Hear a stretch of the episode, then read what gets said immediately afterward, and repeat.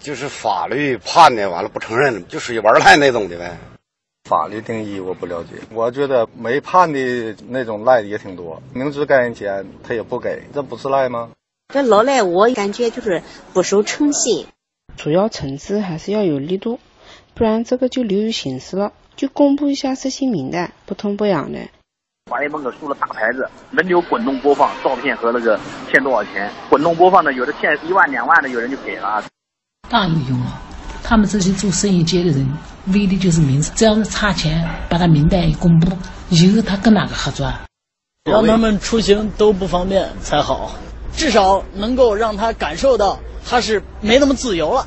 他已经选择做了老赖，那么他就是已经不在乎他的信誉了。所以我觉得，作为他们具体怕什么，这个只有他们自己心里清楚。也不能光靠法院一家在张罗，对于他的一个具体的法律上的一个惩罚，对我觉得，如果是把它写到刑法里面的话，可能对人是一个很好的一个约束吧。一旦法治健全到老赖在社会上寸步难行的时候，老赖就不好当了，也就没有那么多老赖了。老赖到底怕什么？怎么才能让老赖们不敢再赖？央广一新闻，理性决定深度。北京时间夜间的九点十一分，感谢听众朋友以及微博网友继续锁定中国之声，关注我们的节目。我是方亮。今晚我们要说说治理老赖的话题。为大伙儿请出今晚做客直播间的两位观察员：春卫、郭靖，欢迎二位。啊，这个主持人好，大家晚上好，我是春卫。嗯，方亮好，听众朋友好，我是郭静。哎，感谢两位的光临。这个十七号前一天呢，媒体有报道，最高人民法院的副院长贺荣在第三届世界互联网大会论坛上发言时介绍说，全国法院已经全面实现了网络互联互通与数据共联共享，老赖的名单可以与四十四个部门实施联网。新京报的反应很快，马上做了跟进的报道。他们说，贺荣院长当时讲，中国法院已经建成了审判流程、裁判文书、执行信息和庭审视频四大公开网络平台，并且积极构建共享交换体系，推进跨行业信息共享和业务协同。在发布失信被执行人名单基础上，与交通、金融、证券等四十四个有关部门实施联网，对失信被执行人进行信用惩戒，得到了社会各界的普遍认可。实际上，打击和治理老赖的话题呢，大伙并不陌生。从二零一零年开始，为了对付老赖，最高法先后出台了黑名单和限高令的办法。到了去年的下半年，最高人民法院、最高人民检察院、公安部三家还联合开展了集中打击拒不执行裁决、裁定等犯罪行为专项行动的情况，同时还发布了关于修改最高人民法院关于限制被执行人高消费若干规定的决定。当时啊，第一次提到说，拒不履行生效法律文书确定义务的被执行人和失信被执行人，将限制其乘坐 G 字头动车组列车全部座位和其他动车组列车的一等以上座位。这个事儿当时也是引发了热议。那么到了今年的四月三十号，一份名为《关于印发对失信被执行人实施联合惩戒的合作备忘录的通知》，盖了四十四个国家部委联署公章的联合通知对外公布，并且下发。这份备忘录中，惩戒部门和措施之多，在联合呃在联合惩戒的历史上也属于少见。具体到惩戒措施呢，有多达五十五项，影响范围包括了金融机构审批、民商事交易安全、食品药品经营、安全生产、政府优惠性补贴、文明单位参评、工作人员招录、旅游度假、限制出境等等三十多个重点领域。今晚我们就要来好好的调查了解一下。这个联合惩戒的合作备忘录已经下发超过半年了，现在各地打击老赖有些什么有特色的招数，成效又怎么样？不过在我们公布这些调查的结论之前，先请出我们的两位观察员。说了这么多，其实谈到这方面的话题，两位也一直都在关注相关的新闻热点。春雨老师会有些什么样的感受？以前的话，打官司碰到老赖，最担心的一点就是赢了官司却输了。嗯啊。而且呢，拿着这个赢了的官司，你去找法院吧。法院说我已经帮你伸张了正义，然后呢，你拿着这个却回家无法交代，因为这只是一张纸，嗯，它无法带来你真正的利益的一个返还。所以，面对老赖，呃，给社会造成的这种恶劣影响呢，第一，你可能会发现，哎，原来违法成本这么低；然后第二呢，发现呢，就是。就算是法院判了，我还可以什么都不用管。那么第三，对于当事人其实是雪上加霜的，就是官司赢了，他仍然胡作非为。那这个时候，其实对于呃，无论是法律还是对于当事人，嗯，其实是双重的一个影响。它反而会让我们的法律蒙垢，会让大家觉得正义蒙尘，会让大家觉得公理很难被追索。只有把老赖彻底的打击，才能够让法律拥有他自己的一个尊严，也才能够让整个社会的公信力得以提升。嗯，纸面上的正义其实带来的危害，有的时候可能会更大哈。再请郭靖说说。呃，本来欠债还钱是天经地义的事情，哎、但是呃，在我们这个社会当中呢，的确是相当长一段时间都存在这种，嗯，欠债的人反而比这个讨债的人要横这么一个社会现实。嗯、呃，所以我觉得现在就是对这个老赖亮剑哈，嗯，刚才春梅说特别好，就是他其实不仅仅是对这个，比如说对债权人的一个保护、权益的保护，呃，也是对这个。比如说正义，包括对法律的一个维护，呃，因为这种老赖的现象多了以后，大家确实就觉得那我打官司也没用啊，因为最后都执行不了啊，然后好像拿这些老赖都没都没有办法呀。那么之所以变成现在这个情况，是因为过去长期一段时间，我们对这样的一些就是老赖，呃。的这种惩治的力度确实是比较缺乏，包括以前有些手段可能也是不够的。另外还有一个问题就是最近这个惩治老赖，大家还有一个争议点，就是说很多地方采取一种办法，比如说把他们的照片、把他们的姓名、把他们的个人的情况会公布，有的甚至还对进行这个直播抓老赖。那么有些人就说，那这是不是侵犯了老赖的隐私权？但是实际上，我觉得这里面就是说有一个问题，就是当呃一个人他的比如说呃违反了这个法律，那么他的隐私权的保护呢，肯定就要受到一定的限制。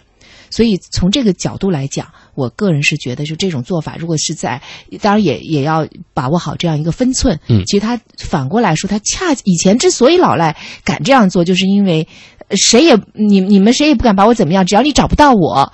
啊，那那我就自然就能够逍遥法外，自然就还可以，甚至还可以进行一些该该做什么做什么，呃，该买什么，该吃什么，该玩什么都可以。所以我觉得就是现在这个，嗯，力度是的确是挺大的了。好，其实，在两位说的时候，我百度也搜索了一下，因为刚才郭靖也说到了具体的方式方法，远的不说了，就这几天的报道，有意思的其实就有不少。羊城晚报十一月十七号图片新闻报道说，广州市白云区法院执行局的同志们在老赖所在的村社。公告栏张贴个人信息，劝他们早日履行还款义务。这个劝其实就有了几分这个力度了。另外，大河网河南商报昨天的报道，老赖从催着不还到主动交钱，登封市法院都做了啥？其实关键词还是曝光。法制日报同样是昨天的报道，关注上海火车站大屏幕曝光老赖，有人看到后主动还款。中新网则是前天的消息说，南京法院公安联动执法，全程追捕老赖无处藏身。这说的是打击老赖的专项行动。刚才我们也说了，距离那份联合惩戒备忘录出台已经超过了半年，全国各地现在究竟有哪些有特色的招数，成效又怎么样呢？醒目实时滚动，这样的 LED 大屏就设在市中心人人一眼望见的地方。屏幕上，法院公布的失信被执行人的失信情况和个人资料一清二楚。不论是涉及借钱、合同纠纷、机动车交通事故等民事案件，只要经过法院判决后仍不及时返还钱款的，就得在这上面现眼，随时给大家提个醒。市民，这个东西如果被别人看到以后，再跟他交往的时候，也是一种对他的一种损失吧。因为他毕竟失信嘛，然后别人在跟他交往的时候，就会考虑一下这一点，对他以后的人生啊都挺有影响。我感觉就是说，不管说借人钱或者怎么样，有钱没钱，首先要第一时间跟欠钱的人打声招呼。通过这些事儿吧，可能是呃督促更多的人去这个更遵纪守法。法院之所以会在 LED 屏幕上公布老赖名单，除了督促老赖切实履行义务，也希望能防止更多的人被骗。市民，如果我有这样的朋友或家人的话，我一定会劝他赶紧把他欠的这份钱还上。如果他看到了，他知道了他自己的事情已经公布于众了，他应该会那样。凡说认识他的人远之，不和他交朋友，他不讲究，所以你叫他自己也受到孤立，大伙也特别愤恨他，因为这人最不讲究。因为这人最不讲究。这和之前说到的上海火车站的大屏幕一样，哈，长春这老赖曝光台选择了市中心的 LED 大屏，自然也就引发了不小的关注。不过市民的议论是一码事儿，老赖们在意吗？长春市民林先生曾经为讨要劳务费到法院打官司，虽然胜诉了，但是老板故意不给钱，向法院申请强制执行后，老板东躲西藏，法院也很头疼，一直拖了好多年执行不了。不过今年三月份以来，法院开始将老赖上网。并作为信用状况不良进行记录。林先生向法院申请把原来的老板纳入老赖名单。当地法院不定期的在市中心最繁华路段的 LED 大屏幕上滚动播放老赖的名单、照片等信息。迫于压力，老板被迫现身了。林先生的劳务费也要回来了。据长春市二道区人民法院执行局局长杨瑞平介绍，老赖的名单在 LED 大屏幕播放后，效果非常明显。被执行人已经将欠款交到法院。他这是一个五千六百块钱的这么一个案子，案件标的额非常小，他知道这信息可能也是非常快，加上标的额非常小，迫于压力吧。已经履行了。办理完相关手续以后，被执行人的信息已经从大屏幕上撤下。此外，还有几名被执行人也到法院联系办案法官，表示愿意还款。杨瑞平还有三名被执行人呢，已经到法院呢，表示要履行。啊，还有另外五名吧，也都过来到法院来了解情况。据了解，前来到法院咨询的这几名被执行人，多数与交通事故案件有关，标的额从几千元到上百万元不等，因为未能及时进行赔付。这给申请执行人及其家属带来了很大伤害。杨瑞平，申请执行人方吧，他这个家里条件对应该说都很困难，这造成这个伤伤害之后，生活呢都受到了影响。所以，如果这个被执行人呢不及时的履行义务，对这个申请执行人的伤害应该是非常大的。工作人员表示，下一步他们将分批次公布其余被执行人以及失信企业的相关信息。如果被执行人仍然无动于衷，法院将追究其拒绝执行的刑事责任。杨瑞平，及时的还款，那么一方面法院这个司法的资源呢也能得到节约，另一方面你个人的损失呢也会得到减少，别让我们最后追究刑事责任。而在不少的地方，类似的曝光台就像吉林长春这样，每天都在播出着，有的呢还是流动平台。在安徽滁州坐公交车的市民发现，车载移动电视上滚动播出滁州市南桥区人民法院失信被执行人名单，失信被执行人的姓名、照片、身份证号、欠款金额等一览无遗。滁州南桥区人民法院副院长侯金鹏在这个滁州市新华书店那个一个户外这个显示屏上面，还有在公交车上面这个呃移动电视上面，我们将这个被执行人这个信息。在这个屏幕上面也公布。对于那些毫无诚信观念的老赖，要不就是找不到人，要不就是找到人没有资产，法院判决执行难。楚州南桥区人民法院副院长侯金鹏，但是强制履行，你首先要找到被执行人，或者你找能找到他的财产。你这两项，因为在目前情况下，这个人员流动比较大，这个资金交易频繁，呃，有些迅速，这个又是法院现有的手段啊，又往往呢也不能及时查控到。进不到人，第二个你进不到财产，就法院呢就是没办法，就是将这个案件呢执行到位。为加强涉民生案件执行力度，全力维护群众合法权益，株洲南桥区法院也借助信息化技术和新媒体平台，建立执行查控平台，实现与银行、车管所、房产局等单位的数据对接。同时，通过互联网网站，利用新浪微博、官方微信等新媒体平台，将老赖的姓名、照片、失信情况等公开发布，实行信用暴晒，将老赖曝光在阳光下。株洲南桥区人民法院副院长侯金鹏。首先呢，在我们法院的这个公告栏，那个张贴被执行人名单这个信息的情况。呃，此次呢，将相关的内容，呃，相关实行被执行名单呢，这个统一报最高人民法院这个实行被执行名单这个信息库，有统一对外进行公布。公交车上晒老赖，动用全社会的力量来对老赖说不。对此，市民们也纷纷表示了自己的看法。市民：哎呀，这人不道德，这个社会道德也不懂嘛，你起码说你。你借人钱要还，是吧？坐公交车都已经把这个名字都已经公布了，那大家都知道，都来进行牵制这些人，这样好，这样做的对，是吧？我们支持。采访中，有的市民表示，公开失信人员的个人信息会不会侵犯其个人隐私权？觉得属于个人隐私，不应该公开。这样肯定也不好吧，因为牵扯到个人隐私吧。其实市民们大可不必担心。南桥区人民法院副院长侯金鹏表示，他们公开晒老赖是合法的。我们呢是公布被执行人这个名单的信息，这个相关的信息呢，按照最高法院的规定，就是被执行人的姓名、身份证号码、住址，这个是明确的规定的。这个规定是这个公布呢是有法律依据。同时呢，在这个被执行人他主动履行了义务以后，我们及时呢将他这个相关的信息呢从这个系统中呢呃去除掉。我们已经听到了基层法院的法官做的这个解释，这样的曝光是完全合法的，而且有的时候这样曝光的意义不仅仅体现在打击老赖上。怎么说？最近陕西省商洛市商州区法院在商洛市区七处人员密集的广场公布了三十二名拒不执行法院判决人员照片及个人信息，其中包括了八名公职人员，这一点也成为大家关注的一个热点。在商洛商州区北新街中心广场，许多市民正在议论这次公布的三十二名老赖信息。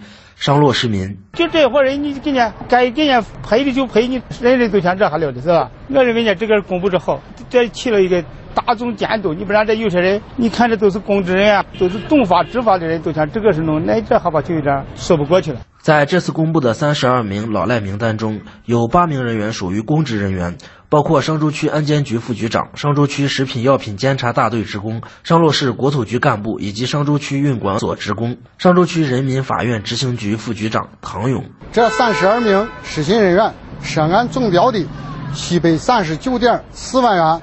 此次曝光的被执行人当中，既有政府官员，也有私企老板，也有普通群众。这三十二名失信人员中有八名公职人员，涉案标的四百万元，其中涉案标的最高达到二百八十八点六万元。随后，记者来到这名标的最高的副局长所在的商州区安监局了解情况。商州区安监局办公室工作人员：副局长支援这里，他不是要人看的走不动。好，知道一月多了。记者随后电话联系吕某，但电话一直无人接听。记者随后在商州区人民法院了解到，在老赖信息公布后，吕某第二天就履行了法院的判决。商州区人民法院副院长薛宏伟：本次有曝光三十二名失信被执行人，他们大部分都是具有一定履行能力而拒不履行人民法院的生效判决。下一步，我们将对本次曝光的公职人员，将按照有关规定。向纪检检察部门发司法建议，对他们进行整结。在记者采访时，遇见商州区纪委工作人员已经到商州区法院了解公职人员不履行法院判决的相关情况。你看，曝光面前人人平等，这个意义显然就不仅仅体现在解决老赖的问题上，而限制高消费、限制乘坐飞机或高铁，现在几乎成为了各地打击老赖的标配。前两天引发热议的河南有一位老赖欠钱不还，以至于差点被困南极的消息，对应的就是这种方式。跑到天涯海角也能困住你。今年上半年，河南就有个老赖王某，因为上了黑名单，被限制购买机票。而他本人当时正在南极旅游，于是令人啼笑皆非的事情发生了。这名老赖被困在了这片冰封的大陆上，不得已找人代支付了三十万元现金，并提供了三套房屋担保，法院才撤销他的黑名单，得以返程回国。王某是某置业公司法人，因拒不执行涉及建设工程合同纠纷的一百八十多万元执行款，被三门峡湖滨区法院。先后将置业公司和法人王某列入失信人员黑名单，限制高消费、购买机票等活动。然而，这名老赖回国后习性不改，没有按照和解协议上的日期将欠款返还。法院再次将置业公司和王某列入失信黑名单，并依法对三套担保房屋启动评估拍卖程序。权衡利弊之下，老赖终于按照第二次和解协议。在十一月十号、十一号，将剩余的一百四十七万元执行款全部转到了法院专户。法网恢恢之下，这真是上演了一出天涯海角也要找到你。差点就搁南极回不来了。说实话，这招也有点狠。看一看我们的微博互动平台，这位朋友说啊，反对这样的措施。他说，本人身边就有老赖，由于规定不能坐飞机，投资陷入僵局，不能出行，又怎么能归还银行的账务呢？好像说的也有道理，各位赞同他的意见吗？您可以继续登录中国之声在新浪的腾讯或者呃腾讯的实名微博，找到我们相应时段的节目内容预告帖，跟帖留言和我们保持沟通联络。这时代，我们说一说曝光信息，联合惩戒，哪一招才是对付老赖的必杀技呢？刚才有位朋友说，觉得哎，对老赖也要稍微宽容一点，因为有的时候你只有对他宽容一点，他才能去凑钱来还钱。他的原话是规定他们不能坐飞机，那他怎么去出行去凑钱来归还银行呢？这是他的理由，不知道大伙儿同意与否。这位检察官买中枪说，失信成本低是老赖不觉得最重要的原因，让老赖失信者因为失信，在市场经济社会寸步难行。他说，这才是根治老赖的良策。所以，建立完善老赖失信信息共享机制，全社会各行各业各部门齐抓共管，他觉得那是惩治老赖的最佳途径。一片光明在眼前，老赖确实可恨，对他们采取惩罚措施，使他们寸步难行也是应该的。他说：“但是我们是不是也换一个角度来思考，是什么原因让他们成为了老赖？我们能不能从里面找一点规律性的东西，以减少这种现象、这种人物产生的理由？”海棠春暖想都开，他说：“除了常规的限制他们高消费出行，能不能限制他们家人受教育的权利，直到他们愿意大力改正？呃，这是不是有点连带的嫌疑？大家也可以再考虑考虑。一条大河波浪宽，他说：对于老赖啊，无需花样翻新出大招，总之要耐心细致的、反复多次的跟他们讲清法理，让他们切实的做到欠债还钱。真的是顽固不化、神龙见首不见尾的钉子户老赖，那咱们就强制执行，查封他的银行账户，变卖他的抵押物等等。总之要解决问题。啊，大伙有些什么样的高招，或者有些什么样的观点，您可以继续登录中国之声在新浪的实名微博，找到我们相应时段的节目内容预告帖，跟帖留言和我们保持沟通联络。客观的讲呢，围绕着刚刚我们说到的曝光信息啊、限制部分民事行为能力啊等等，这各种讨论啊一直都有。最主要的就是有人觉得对恶意的老赖，他当然没话说，但是好像我们身边没有那么多的坏人吧？有人提出，如果只是觉得委屈，或者对法院的判决仍然存在异议的，那是不是可以再商量商量，别着急曝光啊、执行啊？那样是不是显得简单粗暴了呢？老赵是安徽马鞍山一家建筑企业的负责人，从二零一二年至今，他都背负着老赖的恶名，拖欠着业主单位的一笔赔偿款。而事情的起因就是业主单位为花岗岩墙体脱落质疑工程质量，索要赔偿。但是作为我们的总包单位来讲，觉得比较冤枉。因为这个活本身我们就没有赚到什么钱，而且当时的实际的施工单位其实也是业主他们自己找的，只是从我们这边走的账啊过了一下。当时他自己说没有关系，他这个施工肯定是没有问题，所以我们才答应从我们这边分包。最后出了问题也是因为他们自己把关不严造成的，所以我们就觉得比较冤。在老赵看来，自己作为生意人，不可能因为一笔生意而毁了自己多年经营积累的良好信誉。一笔赔偿款之所以能拖四年。完全是因为业主单位胡搅蛮缠，狮子大开口。在当时出了一二年出了事情以后，我们也不是说一点钱不付，我们也提了我们认为合理的这个维修方案，就是哪里坏了，那我们进行检修，然后帮你更换。但是业主提出的的要求，在我们看来比较比较过分。他认为你这里出了问题，那肯定说明你所有地方都有问题，然后就要求把所有的地方这个花岗岩全部都更换。老赵直言，这四年间。自己也是个维护自身合法权益的受害人，因为这件事，自己的生意也受到了影响。从调解到起诉，再到一审判决后上诉，自己耗费了大量精力。这两天新的判决结果下来了，虽然法院仍要求他予以赔偿，但这是按照一定比例做出的赔偿，并非像业主单位当初要求的那样全部赔偿。虽然我们从内心来讲不想付这个钱，但是我们还是尊重法律的最后的判决，向这个申请人来履行这个债务。采访中。老赵告诉记者，这么些年来，自己行走在生意场上，遇到过真正拖欠工程款不给的老赖。在他看来，老赖之所以敢欠债不还，主要还是因为没有什么违法成本。其实主要的原因呢，可能还是社会的诚信体系现在是比较差，违法抗拒执行的法律后果对于被执行人来说还是轻了一些。就他认为，可能我不去积极履行这个执行的义务，我还能过得很好。还是希望法院能够。加大执行的力度。你看，至少这一位虽然自己也背负了老赖的恶名，但人家还是愿意相信法律，有纠纷的时候也还是愿意走法律途径来解决。而且他的建议恰恰是，是不是还可以再加大一些法院执行的力度呢？很有意思。这样一位打了双引号的老赖的自白，大家又怎么看？请出我们的两位观察员，春伟老师。嗯，老赖也喊冤啊！老赖喊冤的前提是什么？第一，老赖是不是之前也被人坑过？嗯。第二呢，老赖是不是觉得，呃，他真还不上，但他也没有其他的方法。但是呢，他又会觉得就这样赖着，可能是最好的方法。嗯，那我觉得这种侥幸之心，可能是老赖产生的一个源泉。如何让老赖没有侥幸之心，让大家更关心自己的一个诚信度，正是我们现在看到的这个呃各个部门的联动机制所带来的。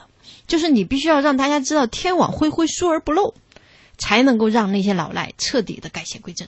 嗯，委屈归委屈哈，法院既然的判决下来了，该执行的先执行哈。这是春伟老师的提醒，郭老师。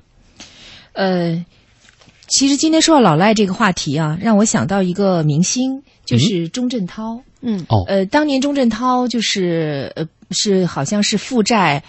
二点五个亿，然后就只有宣布个人破产。嗯，那个人破产其实他是就可以不用还那些债了。但是实际上，他按照这个香港的规定，他就就是对他有很多限制，限制高消费，很多的高档场所、酒店呐、餐馆啊，他就不能再去了。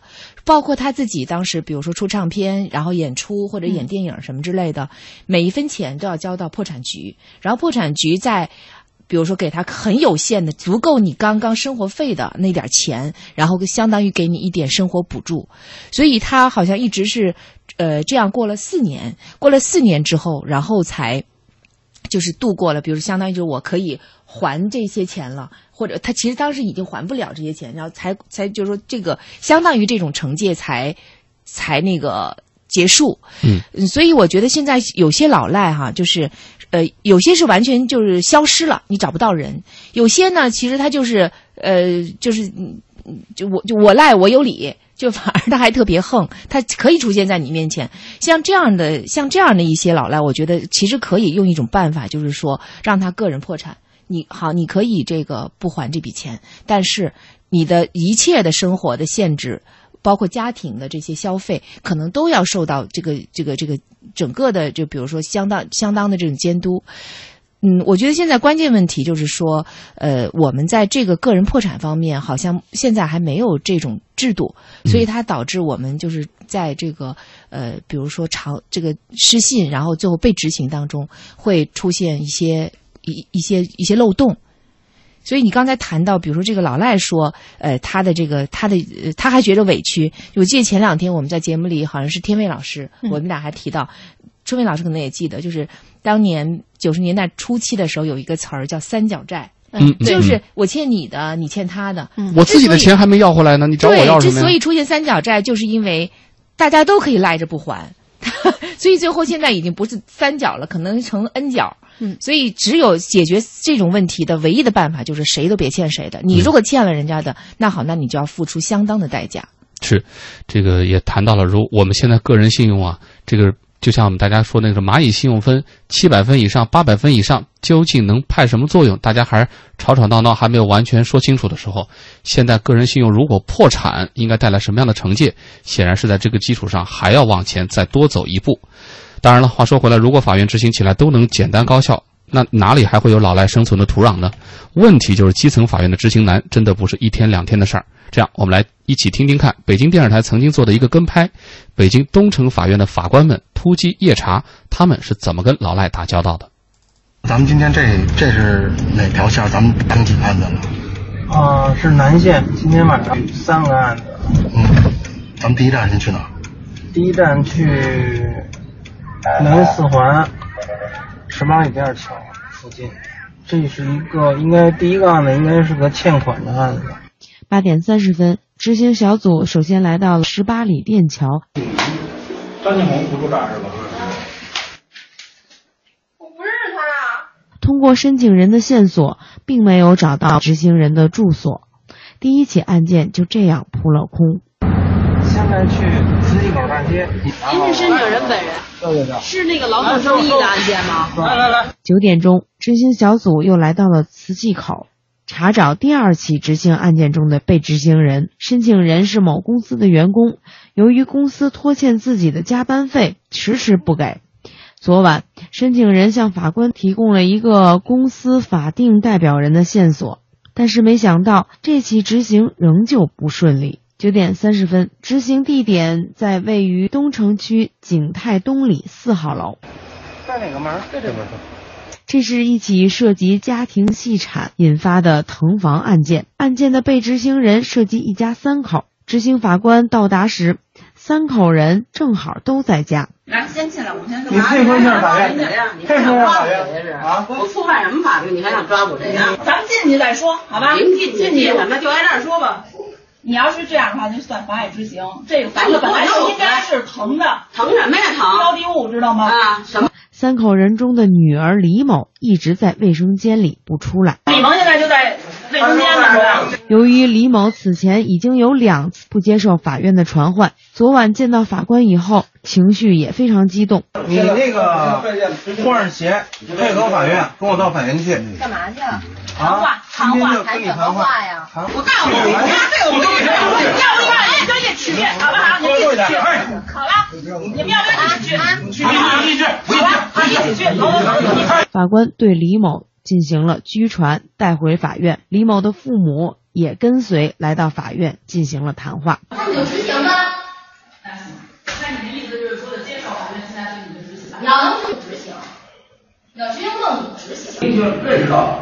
特别是作为法院判决书被告、被执行人，你应该做，应该履行什么义务？你强制执行啊！完了，我告诉你了吗？我把这监督管好的，你要不帮我可以，我可以找交班。现在已经是零点，我们现在是在东城法院的谈话室外，里面的谈话仍在进行当中。我们现在请执行局的局长给我们介绍一下。这六起这这个整整体情况，现在有五件，我们去了这个被执行人的住所。呃，经查没有没有人抓到老赖，但是我们会这项工作我们继续。现在只有一一个当事人，因为这个当事人是一个呃同房的案件，呃，我们法院传的几次他不来法院这个进行谈话，我们今天采取集团的方式，呃，叫他法院进行谈话，关于解决他这个执行的问题。执行法官是不是比一般的法官要辛苦得多？对，是我们的干警非常辛苦，就是说经常加班的很很晚，我们的任务非常非常重。全年我们东城法院就执行案件就得将近五千多件。如果再找到新的线索，然后咱们随时可以再去。那我们还会还会再去的，肯定还肯定还会再去的。打赢了官司却得不到有效执行，执行难，严重损害了胜诉当事人的合法权益，同时也损害了司法公信力。那我们今天采访了解到种种所谓治理老赖的妙招，基层法院的法官们究竟怎么看？这些真的已经可以算是必杀技，彻底解决老赖问题了吗？好不容易立了案、开了庭、判了罪，对当事人来说，法院的执行工作可谓是保障权益的最后一公里。这一司法的最后环节是实现当事人权益的最终保障。法院生效裁判能否得到有效执行，也关系到人民群众合法权益的最终兑现。被执行人难找，执行财产难寻，财产处置变现难度大。在和老赖打交道的过程中，这些都是法院执行工作的顽疾。郑州市中级人民法院执行局执行一庭负责人张鹏。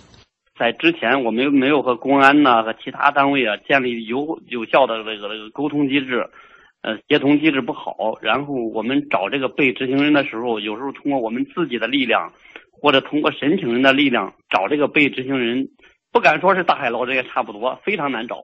在传统执行工作模式下，被执行人的资产信息需要执行人东奔西跑，不仅查找效率低、耗费成本大，查找也会存在死角。近年来，河南省部分银行提供的网络查询机制，能给相关部门省去不少麻烦。但是，中国建设银行郑州分行的一位工作人员说，被执行人为了隐蔽财产，会想方设法分散钱财，存在其他亲属卡上。这样一来，银行和法院都没有权利去查被执行人以外人的财产信息，处于被动地位。这个金钱隐匿在这个家人手里面，那和其实这种贪官以他家人去国外转移财产都是一样的道理。仅对银行来说的话，我们没有权利去查其他人的，每查每一个客户的信息都需要本人授权的。张三欠款，我们不可能把他全家都查过来呀，我们也没有这个权利。河南规定，只要不依法履行义务的老赖，就会被列入失信被执行人名单，工作和生活处处受限。郑州市管城区人民法院执行局执行二庭庭长白勇在具体办案过程中发现，其实这个失信名单也有需要完善的地方。系统里面设置单位的话，它需要提供组织机构代码。像村委会这种村民自治的组织，它没有这个机构代码。村委会作为被告的案件上的话，你就没法上，他录不进去。但是我们执行肯定不会停。该查了财产信息，还有名字都可以查，但是就是个失信名单的话，他应该是有这个不足的地方。全国法院执行案件逐年增多，案多人少矛盾比较突出，大量案件存在规避执行现象，且手段不断翻新，打击难度越来越大。郑州市金水区执行局助理审判员李世达认为，仅仅依靠人民法院一家单打独斗，继续沿用拘留、罚款等传统打击手段，已经很难满足实际需求。各部门必须联合起来，对拒执行人的惩戒力度还可以更大一点儿。就是我查封了你名下的一辆车，但是。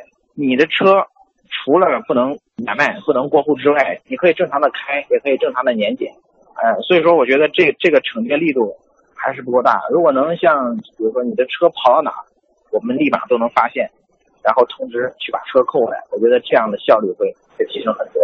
律师程勇认为，相关部门还可以充分发挥刑罚功能，对老赖重拳打击。刑事上面有一个刑事上有一个拒不履行法院生效判决罪，你有履行能力，你拒不履行，直接转到刑事方面，追究他刑事责任，这个能加大力度的话，我觉得执行起来效率会更高吧。效率会会更高吧。感谢记者的报道。既然律师已经提出来说，刑事上有一个拒不履行法院生效判决罪，那为什么老赖还这么有恃无恐呢？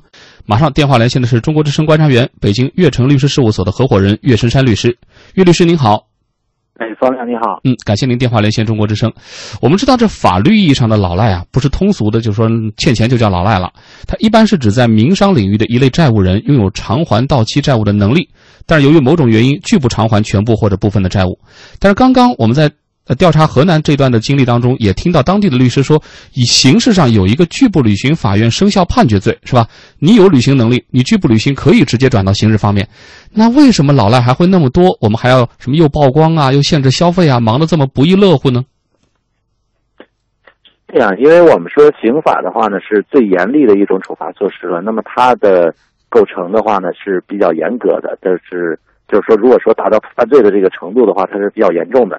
那像刑法里边规定的拒不执行判决裁定罪的话，一般来讲是指对于有能力执行而拒不执行，然后情节严重的才会处三年以下的有期徒刑、拘役或者是罚金。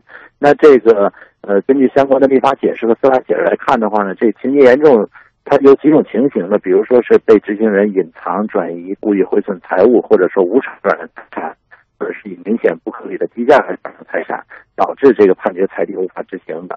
那么或者说其他。呃，有这种有能力执行不执行情节严重，就是说，喂，呃，岳律师，您这边可能是不是信号的问题？刚刚有几个关键的信息我们没有把握好，这样，我们请我们的导播啊，呃，再跟您联系一下。刚刚正好您说的这一点，我也想请我们的两位观察员简单的再点评一下哈。我们稍后恢复和岳律师的连线。呃，刚刚岳律师说到了，虽然咱们有这么一条罪名，但是这个事情必须是情节严重，而且有个。比较清晰的司法解释，达到这个要件啊，构成这个要素，你才能够判。所以一般啊，不这么轻易的用。呃，春雨老师怎么看这里面的尺度？因为老赖，他其实是对人情感和金钱上的这种，呃，财富上的双重伤害。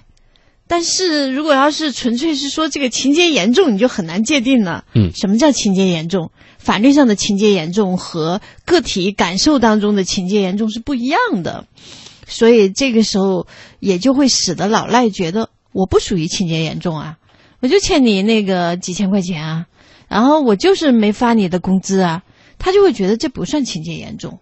所以呢，就是现在我们所施呃所推行的这样的一个呃更大尺度的、更多的这种呃联动式的方式呢，有力的弥补了以前的这个司法当中的一些空白点。嗯，好，导播告诉我说，我们现在又恢复了和岳律师的连线。岳律师您好。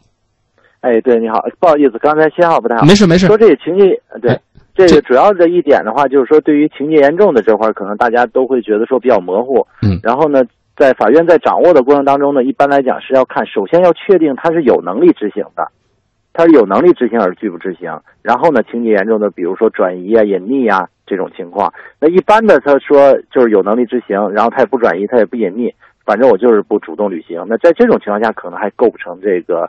呃，犯罪的这种程度，因为说刑法是最严重、最严厉的一种惩惩罚手段了嘛。嗯，所以说，呃，在这个我们说会分几个步骤走。第一个步骤的话呢，是可以通过人民法院强制执行，就直接封他账户，直接把他钱给划走，直接拍卖他的财产，这是强制执行的一种手段。那其次的话呢，是可以采取限制高消费的这种方式，不能坐高铁，不能坐坐飞机。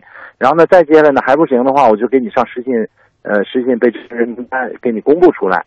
然后呢，再不成的话呢，人民法院是可以可以对他采取司法拘留的这种处罚措施，就是说最多可以拘他十五天，嗯，就是限制他人身自由等等，这是一种一步一步的按照程序来往下走的，不能说直接就给他直接按照犯罪的这种手段来进行处罚。那除非说你达到一定的程度，才能够用这种刑事的手段来对你进行处分。所以我们前面谈到的什么曝光啊、限制啊等等，这都有明确的尺度，而且是步步紧逼的，是吧？对的，对的，是按照顺序一步一步来走的。那我直接就来到刑事，除非是特别明显的，他他有钱，然后他就把钱各各种的转移，然后低价转让等等这种方式来逃避执行。嗯，今天晚上我们说这件事的由头啊，是从最高人民法院的副院长贺荣先生在第三届世界互联网大会论坛上的发言说起的。他介绍说呢，现在全国的法院已经全面实现了网络互联互通与数据的共联共享，劳赖的名单可以与四十四个部门实时联网。但是怎么才能把这个大数据真正用起来，让？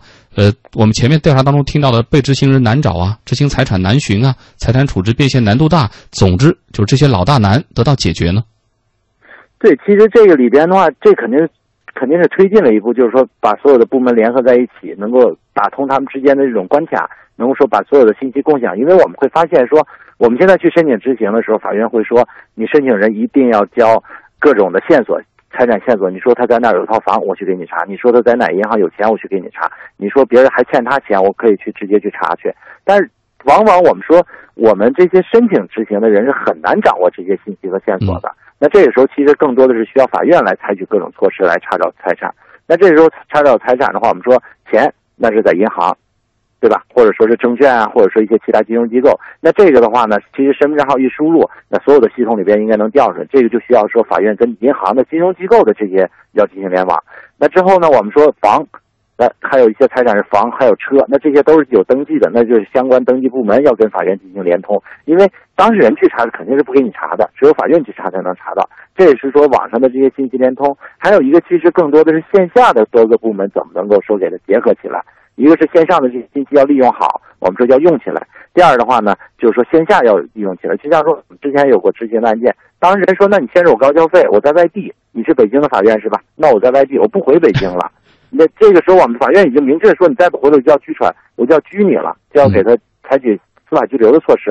说那你来拘我吧，反正你限制我高交费了，我没法坐高铁，我回不了北京。”那这个时候，其实是不是就是各个法院系统里边，甚至说是不是公安机关能够进行一个大的一个协作？你在外地的话，我可以委托当地的你所在地的，我通过公安机关查查到你在哪，然后我通过当地的司法机关来对你采取这种司法拘留措施。这样的话，也就避免说我在北京的法院我没法跑到江西去拘人。那这时候，我是不是可以委托江西的法院对你采取司法拘留？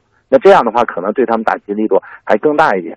其实还有一个问题，我们说执行难，除了这些财产难找、人难找之外，还有一个就是我们的执行法官确实太忙了，人少。我们有的时候说一个普通的一个行执行案件，可能说法院出一个执行裁定，协助执行裁定，到相关部门就把手续能办了，就能执行得了。但是往往等这裁定可能还要等一段时间，因为执行法官他也会说，说我前面有一堆的案子，大家都追到我屁股后边，天天恨不得我早上上班的时候门门外一堆人，我天天下班都走不了的这种情况下，我真没时间给你写这个执行裁定。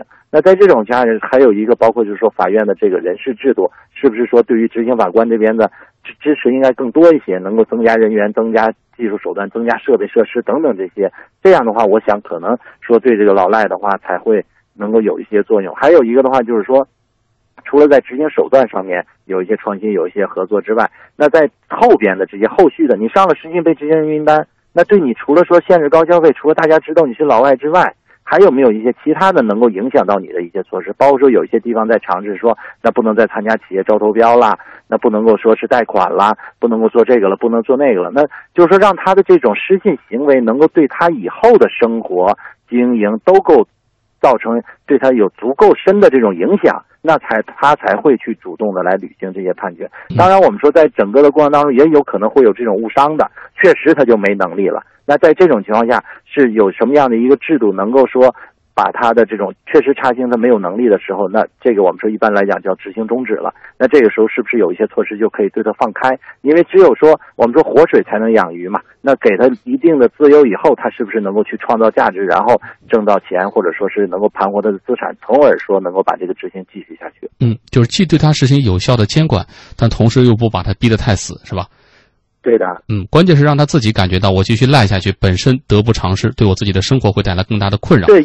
对，一定要让他的这种违法成本有所增加，而且这增加不能仅仅是这种字面意义上的，或者说大家舆论啊，或者说道德层面的这种让他的成本增加，而是说是在整个的经营过程当中，在法律层面能够对他有一些限制。好，感谢中国之声观察员、北京悦城律师事务所合伙人岳深山律师电话连线中国之声，给我们提供专业的法律思考。哎，其实说了这么多，最后这点时间，我们也不妨放眼一下海外，老赖世界各地都有。呃，最简单的可能就是办一张信用卡，种种原因最后欠着不还了。那咱们在国内各种信用卡欠钱的事儿，我们也听说过。国外的信用卡，您要是欠着不还了，想做老赖，有那么容易吗？听听看澳大利亚怎么说。银行会严格的审查申请人的历史信用记录、银行存款记录是否上了黑名单，以及目前的收入状况等等。通常，银行还会电话联系申请人的工作单位主管，对申请人的收入呢是进一步的进行核实。首先，在过了免息期之后呢，银行会照章罚息；而在这个之后，如果客户仍然没有能够填平欠款的话，银行会将客户放入澳大利亚信用记录黑名单。在澳大利亚，用不了多久，你就会发现你上了这个黑名单了。可以说，上了信用黑名单之后，对于现代的澳大利亚人来说，将会寸步难行。当你要去签约一个新的手机的时候，当你买房子需要贷款的时候，只要你和各种财务机构有联系，那么就会很快的发现自己被登上了五年才能够自动移除的黑名单。海外的这样一个借鉴，希望也能够给我们带来新的思考。